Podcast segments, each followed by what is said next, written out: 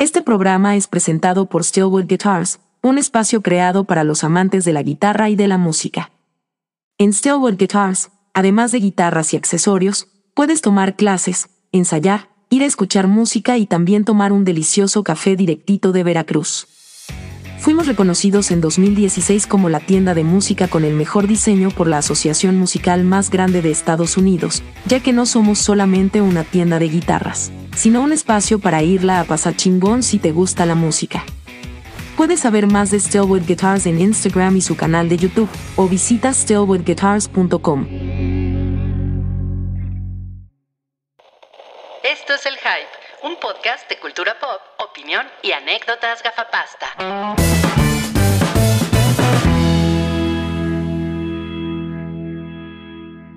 Bienvenidos al episodio 518 del Hype, el podcast de cultura pop y anécdotas gafapasta que esta semana anda repartiendo corazones por todos lados. Este episodio es presentado por Stillwood Guitars, un espacio creado para los amantes de la guitarra y de la música ubicado en la CDMX. Nos encontramos en nuestra sexta edición solo en audio 2024. Yo soy Ruiz, me encuentran en Instagram como arroba Ruiz y me acompaña la personalidad de Cabri. Hola Cabri. Hola, ¿cómo estás? Ruiz, Ruiz con doble O. Yo soy Cabri, o me pueden decir también Cabris, o el Cabris, o Le Cabris, o su majestad Le Cabri. Su satánica majestad. Pues estamos aquí en esta nueva edición en audio. Eh, recuerden que me pueden encontrar en Instagram, TikTok y X antes Twitter como Soy Cabri. Y pues con eso empezamos.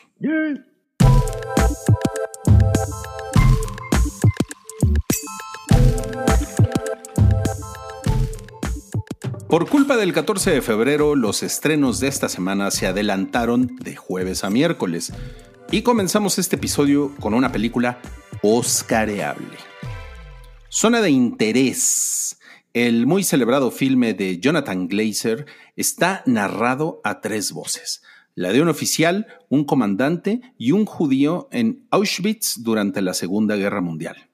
Ahí, el comandante nazi Rudolf Hoss y su esposa Hedwig se esfuerzan por construir una vida de ensueño para su familia en una inmaculada casa con jardín junto al campo de concentración. Me imagino que estás muy interesado en ver Zona de Interés, ¿no, Cabri?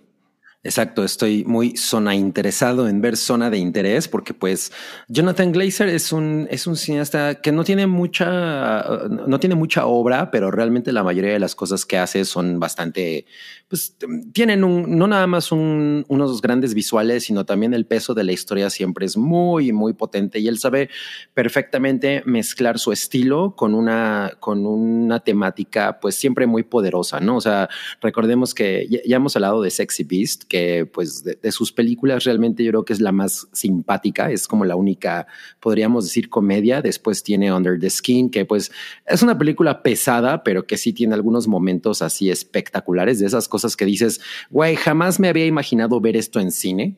Y yo me imagino que esta que tiene un tráiler muy, pues como realmente no te dice demasiado el tráiler, eh, tiene un peso muy, muy, muy cabrón, ¿no? Zona de interés. Pues es que eh, es muy interesante. Seguimos con el gag de zona de interés. Es muy interesante Ajá. este um, contraste entre una vida que parece idílica de personas blancas, en este caso, pues alemanes afiliados al nazismo, que están literalmente a unos metros de uno de los lugares donde se cometieron pues varias de las peores atrocidades que haya hecho la humanidad, ¿no? Efectivamente, esto el, es como esta idea, ¿no? De, colocar una vida llena de excentricismo y llena de glamour y llena de lujo, con una paz eh, relativa, justo a un costado de, pues probablemente uno de los lugares más famosos en, en la historia de la humanidad, donde el sufrimiento fue principal protagonista. Y nada más para que tengan una idea más o menos de cuál es la pues como el, el énfasis que, que, Jonathan Glazer le pone a la, al, pues el momento, ¿no? El contexto. Hay durante la película hay una hay un sonido de una motocicleta que está que está sonando todo el tiempo y esto es una eh, pues es, es, réplica de algo que realmente ocurrió en ese momento porque este vato el que el que tenía a su familia viviendo en esta casa ahí como al, al lado de Auschwitz tenía esta moto para ahogar los gritos de la de los presos y los pues, la gente que, que, que, sufría, ¿no? Entonces esa moto estaba todo el tiempo eh, encendida, ¿no? Como para como para contrastar con este, con estos ruidos de, pues, del sufrimiento, básicamente. Puta. Ajá. Está, está cabrón, está cabrón. Y pues no, no es de sorprender que, pues, una película con una temática tan seria como esta, pues tenga cinco nominaciones al Oscar, eh, incluyendo mejor película y mejor director. Exacto. Y de nuevo tenemos a Sandra Hüller, que es la, la protagonista de Anatomía de una Caída. Eh, justamente uno de los personajes principales es la esposa del, del vato, que es pues como la, la persona que está ahí, eh, que, que, tiene como esta, esta, ¿cómo llamarlo? Como esta vivienda, ¿no? Temporal al lado de Auschwitz. Sí, como que es un, pues es que a él lo ponen a chambear ahí, ¿no? Ajá, y dice, no, pues me voy, o sea, si, si, es una, si es una idea interesante, así de me voy a llevar a mi familia, ¿no? A, vivir así súper chido aquí con, con la presencia de esta cosa absolutamente inhumana, de esta, de este, de esta zona completamente inhumana al lado de mi vivienda.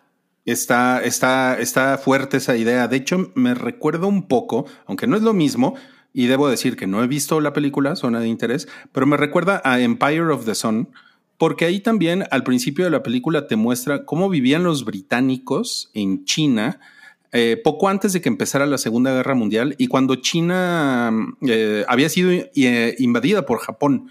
Y, pues la gente vivía de, un, de, la chingada, estaba como toda la tensión por, pues por, el conflicto bélico y los británicos vivían como si nada, ¿no? Haciendo comidas con fiestas de disfraces, comiendo increíble. Entonces, como que siento que tiene un eco a eso. Exacto, sí, eh, de, de, alguna manera es una historia que podría ser un símil, ¿no? Obviamente con, con diferentes, eh, ¿cómo se llama? Escenarios, pero bueno, sí, sí, sí, sí, es un poco lo mismo, ¿no? Y yo me imagino que pues evidentemente va a ser una cosa muy dura, muy, muy, eh, pues no creo que Jonathan Glazer se enfoque necesariamente como en una parte muy, este, eh, sensacionalista, pero pues uh -huh. la idea es como transmitir, ¿no? Este, esta, este gran contraste en, entre una vida eh, completamente privilegiada contra una vida, contra vidas, ¿no? Como miles de vidas, eh, pues ahora, ahora, sí que en, en absoluta tragedia. De acuerdo, de acuerdo. Zona de interés está basada en una novela. Es una novela de Martin Amis, quien, por cierto, la, la revista Time lo, lo colocó en. Es, es, una lista de los 50 mejores escritores eh, desde 1945. Y Martin Amis, el que escribió esta novela, pues es, pues es el autor de la historia. La adaptación también está nominada al Oscar. Y pues tiene una duración de una hora con 45 minutos. Ya está, ya está en cines. Sí, y curiosamente él, Martin Amis, murió el día que se estrenó la película.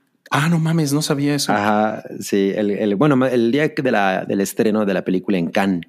Pues el, es, espero que, que, le hayan hecho un screening an, an, antes de morir. Antes de sí, eh, que, que rocker está eso, no, no. Un no, screening antes de morir. es, es, es, un título de una nueva película de Iñárritu. o, de, o de James Bond, ¿no? Podría ser también. screening antes de morir. sí.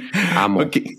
Bueno, ahora bien, si, si ustedes gustan algo un poco más ligero para tanto para el 14 de febrero como para el fin de semana, pues la opción imperdible es Madame Web. Este filme cuenta la historia independiente del origen de una de las heroínas más enigmáticas de Marvel. Es un thriller de suspenso, así es como nos lo quiere vender Sony Pictures, protagonizado por Dakota Johnson como Cassandra Webb. ¿Quién, ¿Quién, iba a pensar que se iba a apellidar Webb, Madame Webb, no? Claro. una, una paramédica de Manhattan que puede tener habilidades clarividentes. Ella es forzada a enfrentarse a revelaciones de su pasado y forja una relación con tres mujeres jóvenes destinadas a tener poderosos futuros si es que pueden sobrevivir a un presente mortal. No sé tú qué piensas, Cabri, pero a mí me parece que Madame Webb se ve espantosa.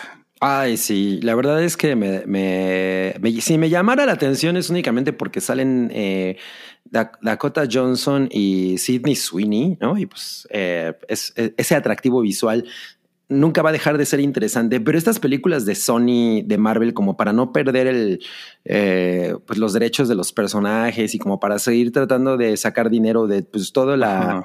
¿no? De, de- de- de la, licencia, ¿no? Ajá, exacto. Se- toda- todas han sido pues, realmente malas. O sea, yo entiendo que las de Venom son medianamente divertidas, pero yo siento que entre más películas hacen con estas características, la verdad es que parece que más hueva le echan. Y aquí Madame Web se ve de hueva absoluta. sí, ¿eh? Sí, siento, siento que va a ser el, el Morbius de este año. Ajá, y yo ni siquiera vi Morbius. Yo creo que esta hasta me parece que debe estar peor. Híjole, Morbius, Morbius es terrible. Eh, yo, yo sí la vi. mm, como siempre, pues no me la pasé tan mal. Pero pues puedo, puedo decir con toda claridad que es una porquería. Son estas películas que además que tienen como una, el feeling como si estuvieras viendo películas de cómics de los 90, ¿sabes? O sea, eh, como que sientes que ya Ujú. pasamos por esto y que ya lo habíamos superado y que en aquella época se justificaba porque, pues, sabes, eran los, eran los comienzos, todavía no, no entendían cómo, cómo trazar bien, ¿no? Es- y cómo llevar estos personajes al, al, Sí. al lenguaje cinematográfico y que ahorita siga viendo estas cosas es como por. Es como un regreso a los clichés dos mileros, ¿no? De la, así como cuando hicieron eh, Ghost Rider, ¿no? Por ejemplo. Ah, por ejemplo, que también son bastante malitas. Sí, sí, sí. Sí. Y bueno, y además llama la atención que, pues, que le invierten muy poco dinero a los efectos visuales. Entonces, eso todavía, no sé, dijeras, bueno, pero se ve, se ve muy espectacular. Pero la verdad es que tampoco se ven bien estas películas. No, ni eso, justo. Y después de la, de la enseñanza de Godzilla Minus One, de güey, no, no requieres demasiadas escenas de efectos, pero cuando tengas escenas de efectos, realmente explota el. Pero, pero no nada más lo, el look o como, o como lo, el trabajo técnico, sino también darles un peso dramático a los efectos. Y es algo que yo siento que ninguna de estas películas ha logrado. No, no, no. Y se ve todo como muy de plástico. Barato, exacto. Sí, Ujú. Sí, sí, muy chafa, terrible. chafa. Pero bueno, ahí está Madame Web, que pues es el, el estreno grande en cines esta semana, a partir de hoy, por si le quieren echar el ojo.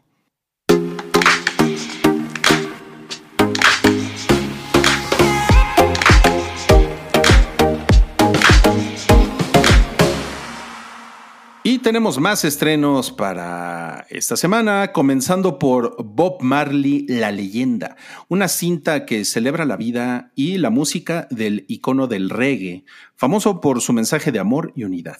Producida en colaboración con la familia Marley y protagonizada por Kingsley Ben Adir como el legendario músico y Lashana Lynch como su esposa Rita, tenemos aquí para ustedes la reseña porque Cabrilla la vio.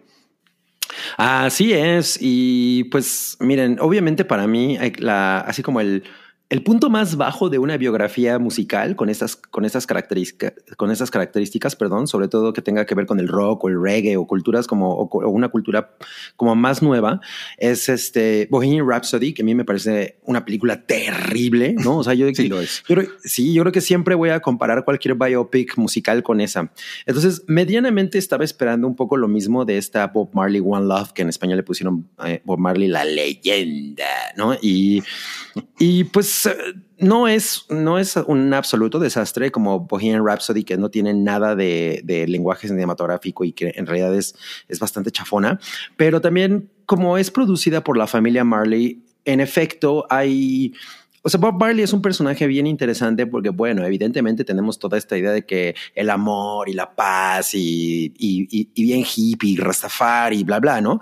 Pero, pero es un personaje bien, eh, con una dualidad interesante porque el vato era bien, bien cabrón con sus, con sus mujeres, con las mujeres, porque no, o sea, tuvo varias y, y engañó a, a su esposa en, en repetidas ocasiones, tuvo varios hijos, incluso uno de ellos es de los principales productores, que es Siggy Marley. Es uno de los principales productores de la película.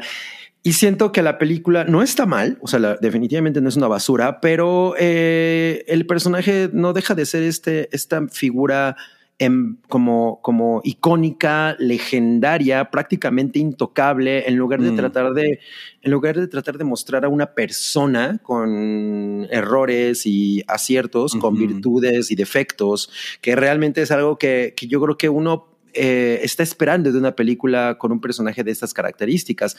Eh, por otro lado, yo no siento que la película en sí tenga como ninguna escena que sea así como muy emblemática. Yo creo que las películas también con, con, con, con esas características, como por ejemplo la, de Elton John, ¿no? Rocketman y todas esas, pues siempre buscan tener como escenas muy, muy, que, que tengan un, un, pues un peso muy grande en la historia de esta persona, ¿no? Entonces, por ejemplo, de, entrada no está realmente esa, esa, esa parte, ¿no? De cómo Bob Marley podía ser tan, tan, tan cruel como, como al mismo tiempo una persona así llena de paz y de luz y etcétera. Pero este, este suceso que es bien cabrón en la vida de Bob Marley, que es cuando, que cuando se lastima el pie durante un partido de fútbol, que es básicamente lo que uh -huh. de alguna manera da, da, el inicio hacia su muerte, ¿no? Uh -huh. Como que lleva las cosas hacia su muerte.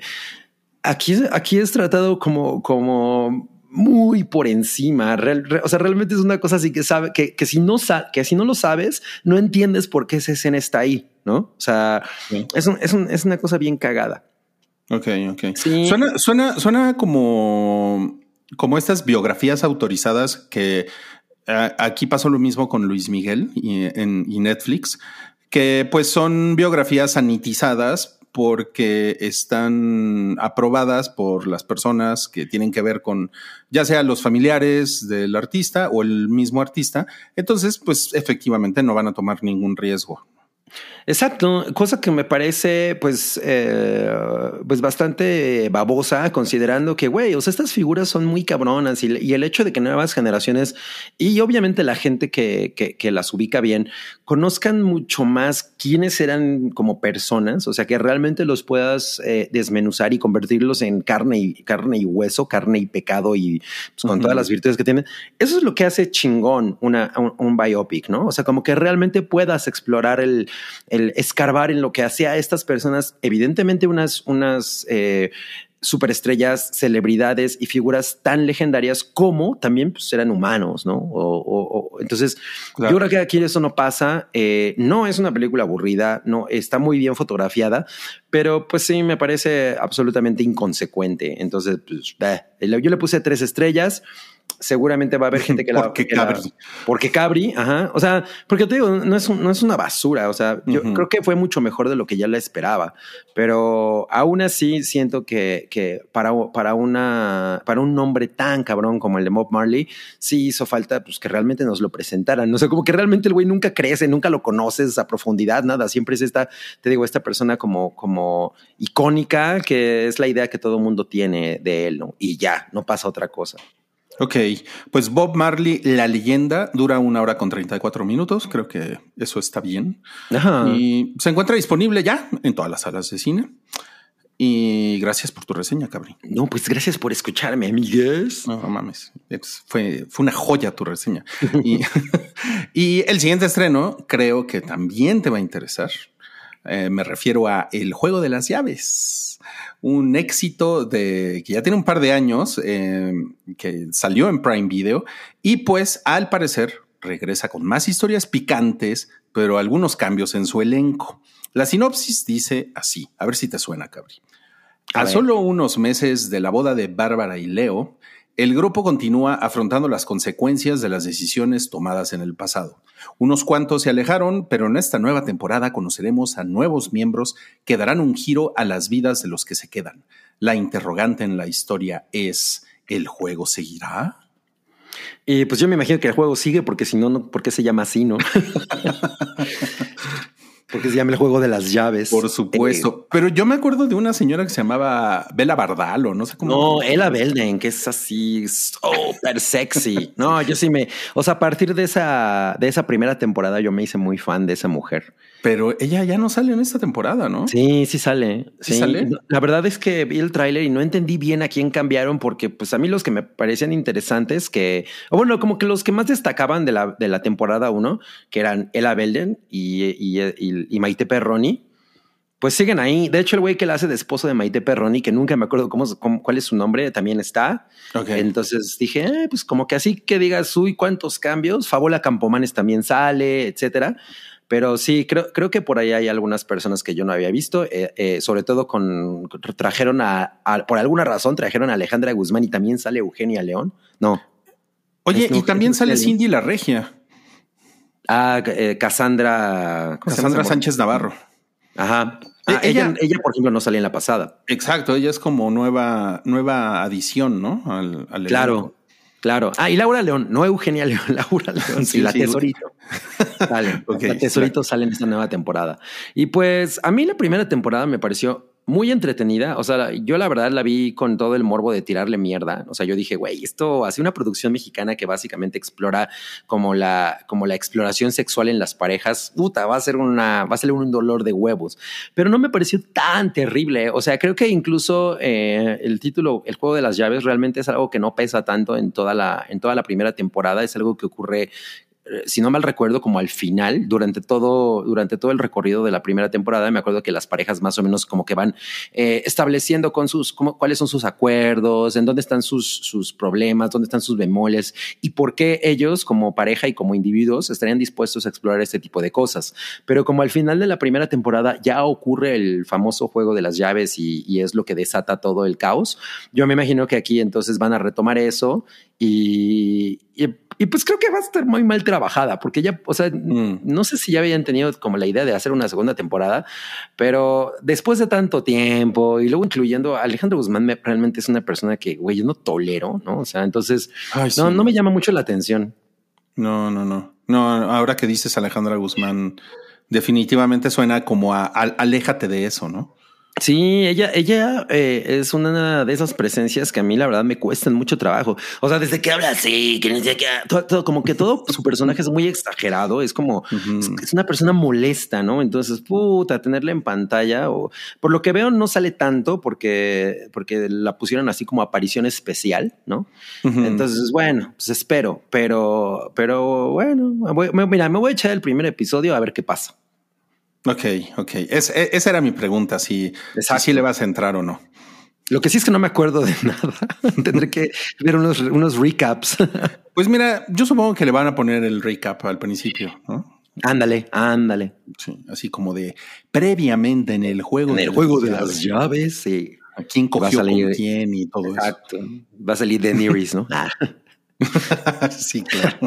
Ahora vamos a coger con dragones. Ah, no. y pues muy convenientemente la segunda temporada del Juego de las Llaves aparece hoy, 14 de febrero, en Amazon Prime Video. Pero si ustedes son de esos sí varitas de la moda, quizá les interese más este otro estreno de 14 de febrero. Es que les digo, todo se estrenó el 14 de febrero. Ajá. Esta serie se llama The New Look, es de Apple TV Plus y pues revela la impactante historia de cómo el icono de la moda Christian Dior y sus contemporáneos como Coco Chanel, Pierre Balmain y Cristóbal Valenciaga sortearon los horrores de la Segunda Guerra Mundial y catapultaron la moda moderna. Esta serie tiene un elenco muy espectacular, liderado por Ben Mendelssohn y Juliette Binoche, y además aderezado por John Malkovich y Macy Williams. ¿Cómo te suena, Cabri? Pues la verdad es que se me antoja cabrón, ¿eh? O sea, el, elenco, la, el tema, porque pues evidentemente, o sea, toda la, como la parte social y la evolución de la moda y, la, y las razones por las que en, en, especial esos personajes son ahorita tan relevantes, pues son cosas que a mí me apasionan mucho. Eh, y además, yo creo que ellos confían un chingo en esto porque ya, ya acaban de, de firmar la segunda temporada. O sea, oh, wow. Sí, ya hay contrato para segunda temporada, entonces pues, sí me imagino que le tienen fe.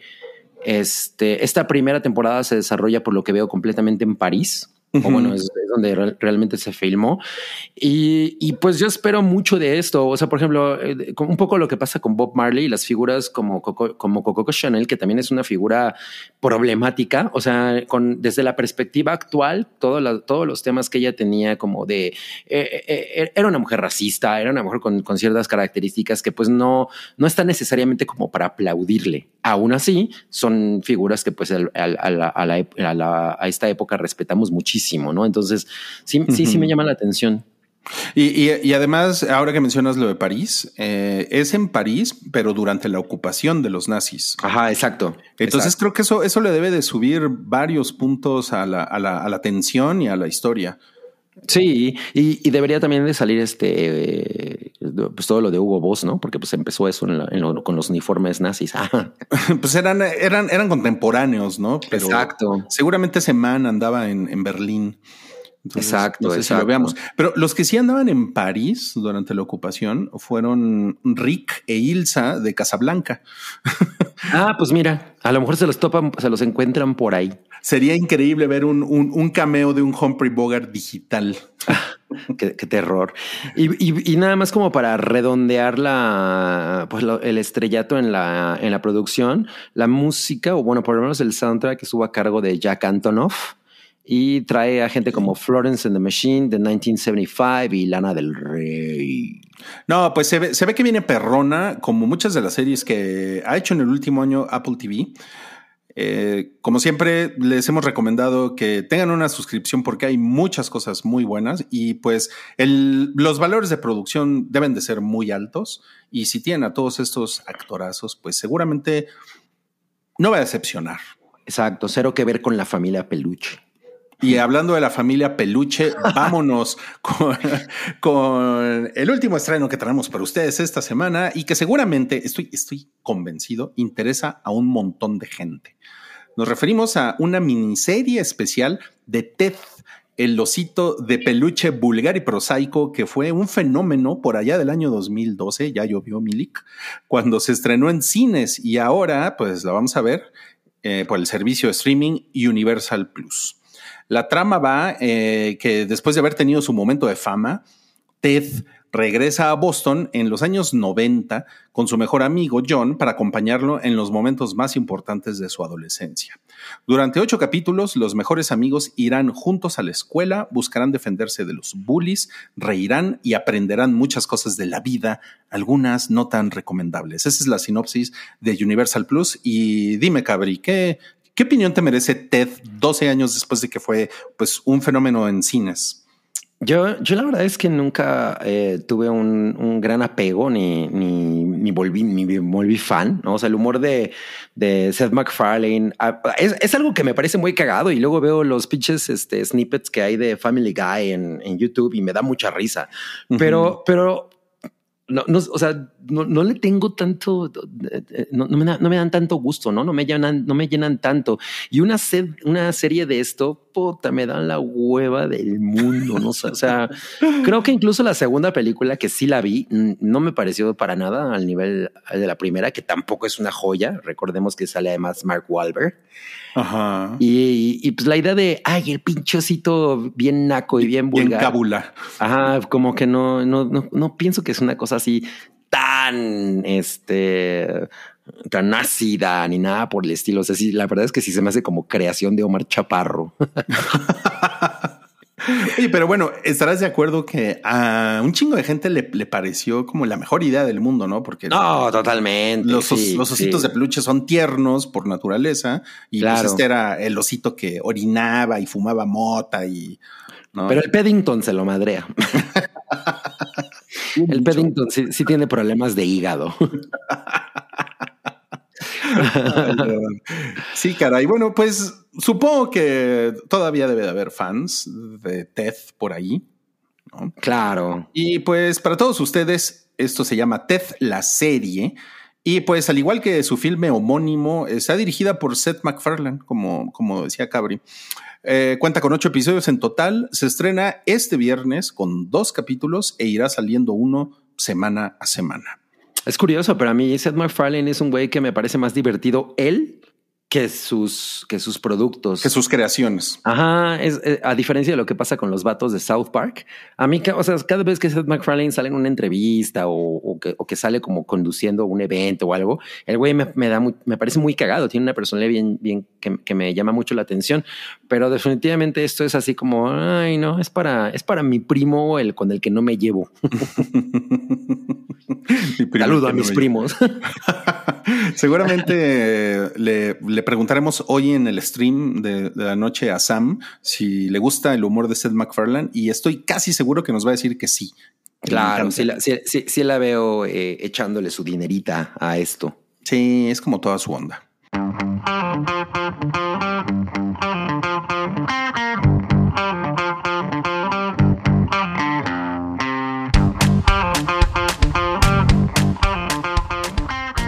Y estos fueron los estrenos de la semana en el Hype. Muchas gracias por venir a este episodio, Cabri. No, pues muchas gracias. Ya, ya, ya tendremos ahí mis comentarios de zona de interés, de, de, el juego de las llaves y de The New Look, que esos son los tres que me llamaron la atención. Esos son los tres que voy a ver yo tú. Yo, pues yo quiero ver Halo porque todavía no acabo el primer episodio. Ah, sí es cierto. Güey, ¿cómo? el primero. El primero lo, he intentado ver dos veces y me pongo a hacer otras cosas. Y, pero bueno, espero, espero hoy en la noche ya tenerles una reseña en nuestro stream del hype. y pues gracias por, gracias por conectarse con nosotros en este podcast solo en audio disponible por Spotify y Apple Podcast. Y como cada jueves, tenemos stream en vivo hoy toca el episodio 518. Vamos a estar Cabri, Samiwami y Yamiau Bebé. Así es que nos vemos en YouTube a las 7 y cuarto de la noche. Para que nos pongan en, el, en los comentarios mi, alineación favorita. Todas son sus alineaciones favoritas. Alineación de lujo. Alineación de lujo. bueno, pues sí, sí es. Sí es alineación de lujo. Eh, sí, siempre es, siempre es. Gracias amigos. Nos vemos en la noche. Bye bye.